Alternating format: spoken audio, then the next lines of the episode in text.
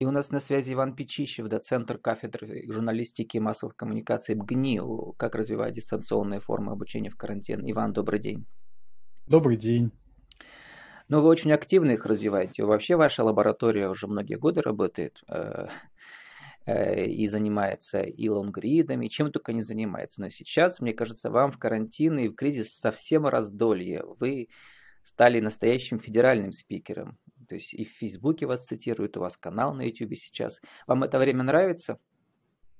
Знаете, сейчас э, как раз то время, когда то, о чем я и мои коллеги говорили много лет, стало наконец-то востребовано всем. Ну, то есть в этом смысле, конечно, можно сказать, что настало наше время. Ну, оно настало, может быть, не по желанию всех, а, а вопреки из этой пандемии, ну, конечно, те коллеги, которые уже осваивали цифровые технологии, я в том числе, мы сейчас, в общем, э, по крайней мере, относительно своей работы чувствуем себя спокойно, но в то же время э, у меня работы добавилось в несколько раз, потому что постоянно я сейчас занимаюсь консультированием и помощью учителям педагогам средних учебных заведений, высших учебных заведений, вузов. То есть это, это такое время, когда вдруг внезапно всем понадобились знания о том, как преподавать онлайн. Это очень интересное время, конечно. Очень а, много сейчас происходит изменений, в том числе в сознании людей, и прям хочется, чтобы это осталось потом надолго. Расскажите про ваш YouTube-канал, который называется Печищев. У вас там целый сериал э, про удаленные дистанционные формы обучения недавно публиковали. У вас там в первой части уже две с половиной тысячи просмотров и в остальных по несколько сотен.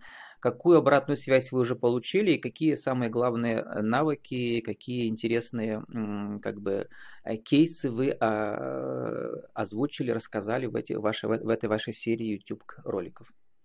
Знаете, Владислав, я э, хотел бы начать с того, что как раз именно развитием YouTube-канала я пока не занимался вообще, и просто нет времени, честно говоря, на это.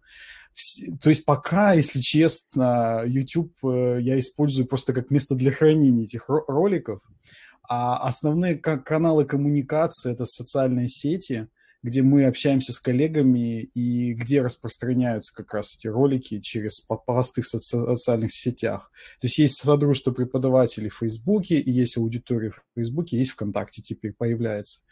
Вот. И я записал проект под названием «Удаленка», ну вот буквально в первую неделю карантина, просто потому что почувствовал, что мои коллеги по кафедре, мои знакомые учителя школ, мои знакомые преподаватели вообще всех, всех уровней образования оказались в растерянности или в стрессе. Ну, то есть очень были такие противоречивые чувства, э, даже вплоть до, до того, что никто не знал, как начать. А, там был такой период, когда в понедельник, э, если не ошибаюсь, 16 марта появилось распоряжение о переходе на дистанционку, и в некоторых вузах или учебных заведениях прям со вторника э, велели уч- преподавателям перейти на удаленку, и никто не знал как. И я вот как раз во вторник, 17 марта, целый день записывал, э, что-то монтировал специально, чтобы помочь. Ну и, в общем, э, что называется, оказалось к месту и ко времени. То есть коллеги писали благодарности, э, спрашивали, уточняли, поправляли, но я знаю, что многие использовали какие-то советы в своей работе. Я там не претендовал на всеохватность, а э, это была серия именно, скажем так, как сделать первые шаги какие-то простейшие совершенно вещи, какие-то простейшие сервисы, которые можно было использовать в первое время. Вот. Ну и сейчас э, я продолжаю это делать, ну, в каких-то вебинарах, в каких-то уже других э, сериях. Вот сейчас мы с преподавателями нашего университета, там серии из шести прям э, семинаров онлайн, и тоже эти записи будут опубликованы потом. Вот. Но я читаю сообщения личные, иногда приходится тратить много времени на ответы, но помогаю, люди спрашивают разное. В целом я хотел бы еще сказать здесь, что я почувствовал, что уровень такой вот цифровой грамотности, он, в общем-то, не, не высок. И вот как раз переход на, дистанционное обучение, он это продемонстрировал. Он не невысок и у преподавателей, прямо скажем, и у студентов и школьников тоже. То есть вот какие-то, может быть, казалось бы, простые вещи, там, э, создать онлайн-трансляцию, подключиться, поговорить голосом, там, выйти с видео, это все вызывало большое затруднение.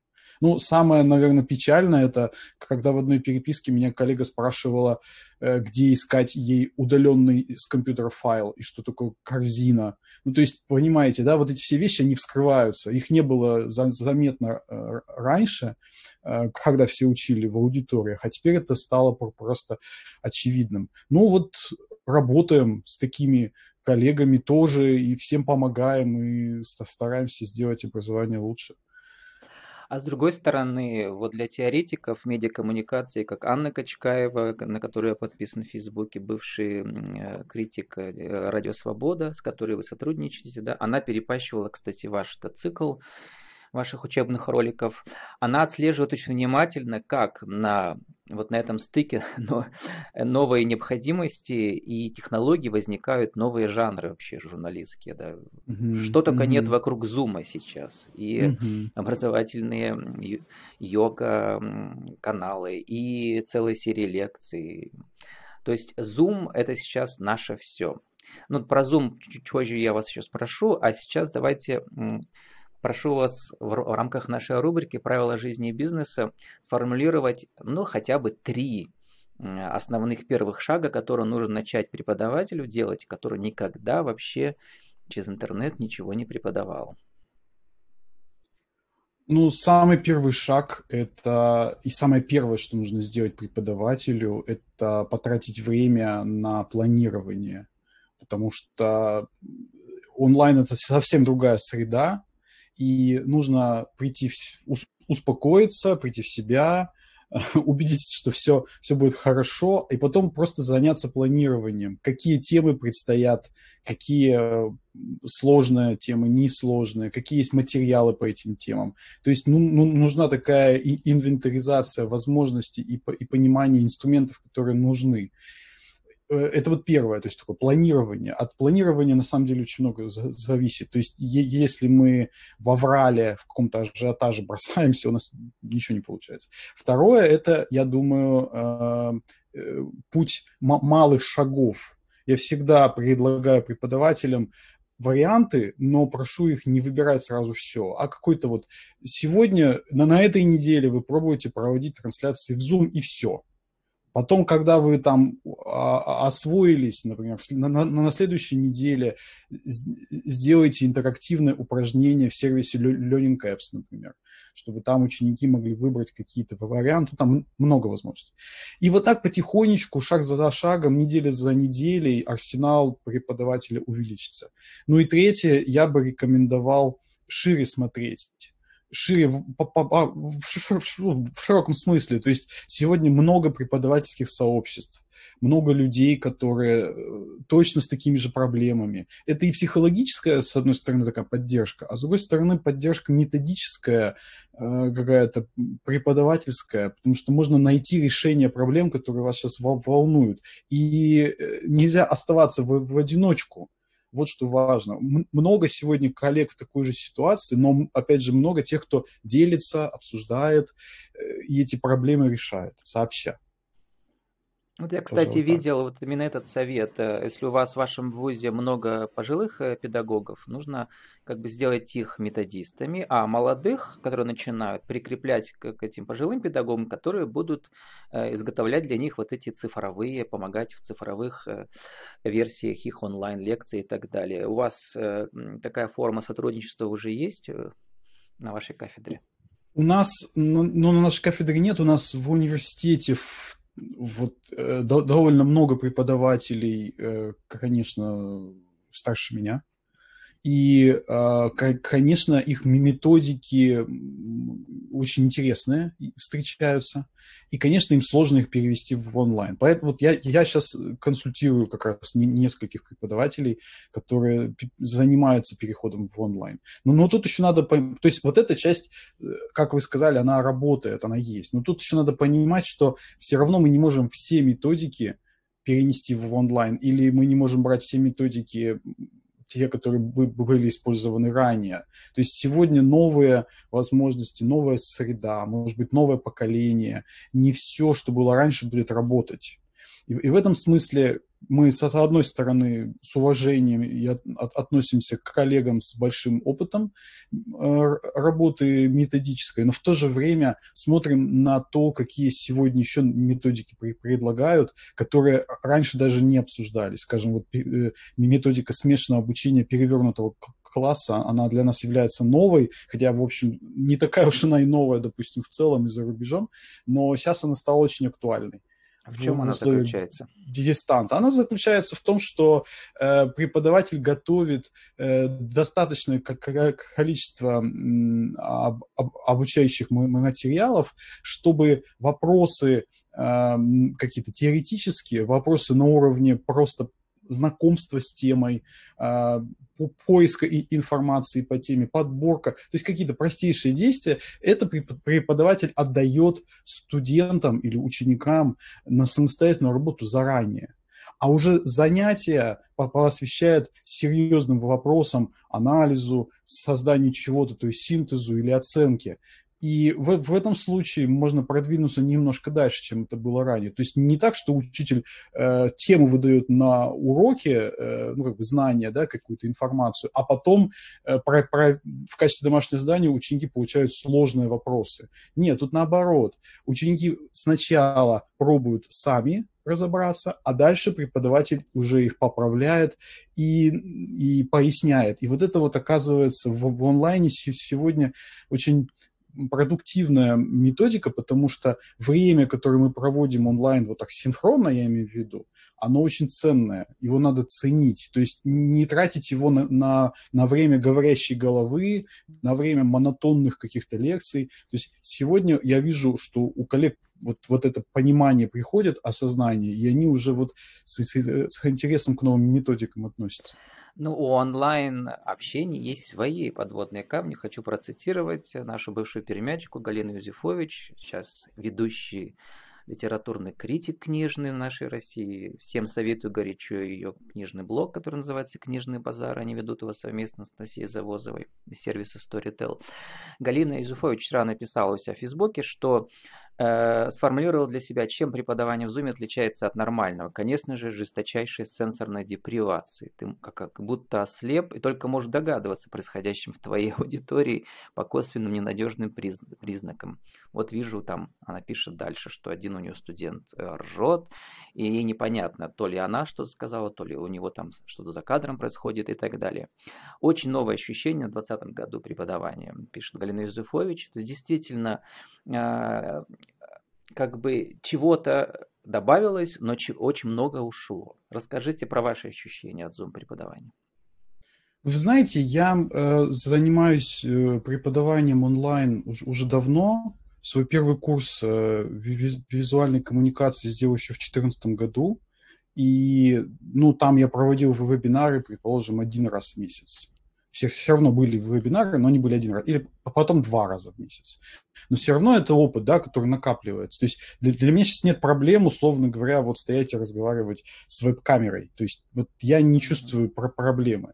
Но я понимаю, о чем говорит Галина Юзефович, и так, на самом деле, очень многие коллеги э, подобное же, по подобным делятся и чувствуют, особенно те, у которых не было такого опыта. Разумеется, в онлайне сложнее, потому что мы не видим реакции, да, мы не видим выражений лиц. Ну, вот тут все это Галина описала. Ну что, ну я обычно рекомендую э, всегда быть э, ну, в каком-то интерактиве с ау- аудиторией. Да, мы не видим их выражений лиц, да, мы, хотя можем это Нет, сделать. мы видим, есть... в Zoom мы видим, э, вот, и даже мы можем видеть, включим мы можем, например, их о чем-то спрашивать регулярно, можем их просить сделать какое-то действие, мы можем их просить на, на, на, написать что-то в чате. В Zoom есть прекрасные реакции, это вот там рука этот самый э, большой палец и, и аплодисменты. А, мы можем попросить их всех включить видео и просто смотреть на, на, на их лица. Все-таки, мне кажется, э, все это, ну, просто Э, вопрос привычки уже в конце концов. То есть, ну, мы от этого а, формата отказаться не можем, онлайн-трансляции вообще, потому что остается только ну, а, асинхронная там по почте, да, коммуникация. А в такой как коммуникации, ну, надо просто привыкать, мне кажется, и все. Я спокойно себя чувствую. У нас осталась буквально одна минута. Какие еще, кроме Zoom, ну Zoom это наше все, уже понятно, все должны освоить. Какие еще одну-две программы необходимы преподавателям? Ну, прям просто название назовите, чтобы люди нашли и начали их осваивать. Я думаю, что обязательно нужно осваивать э, все, что предлагает Google. Google документы, Google класс.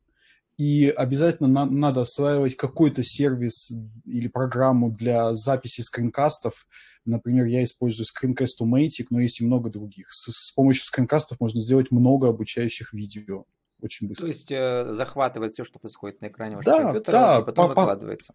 Показывает а презентации. Для да. тех, кто не знает, Google Doc – это шикарная возможность ре, э, редактировать документ в режиме реального времени или mm-hmm. просто делиться, публиковать его как да, и так да, далее. Да, совместно. Да. Например, те же ссылки на сеансы в Zoom.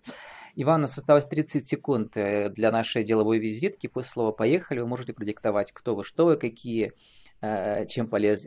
чем вы полезны миру и как вас найти. Поехали. Меня зовут Иван Печищев, я работаю в Пермском университете, могу э, помочь э, с, с переходом на дистанционное обучение, онлайн-обучение э, преподавателей в современных условиях, ну и плюс еще занимаюсь визуализацией данных и, и созданием инфографики и мультимедиа. Это тоже интересная тема, и тоже на этот счет могу проконсультировать или основам каким-то научить. С нами был Иван Печищев, доцентр кафедры журналистики и массовых коммуникаций при э, ГНИУ. Как развивать дистанционные формы обучения в карантин и в кризис. Спасибо, Иван, и успехов вам. Спасибо, спасибо большое.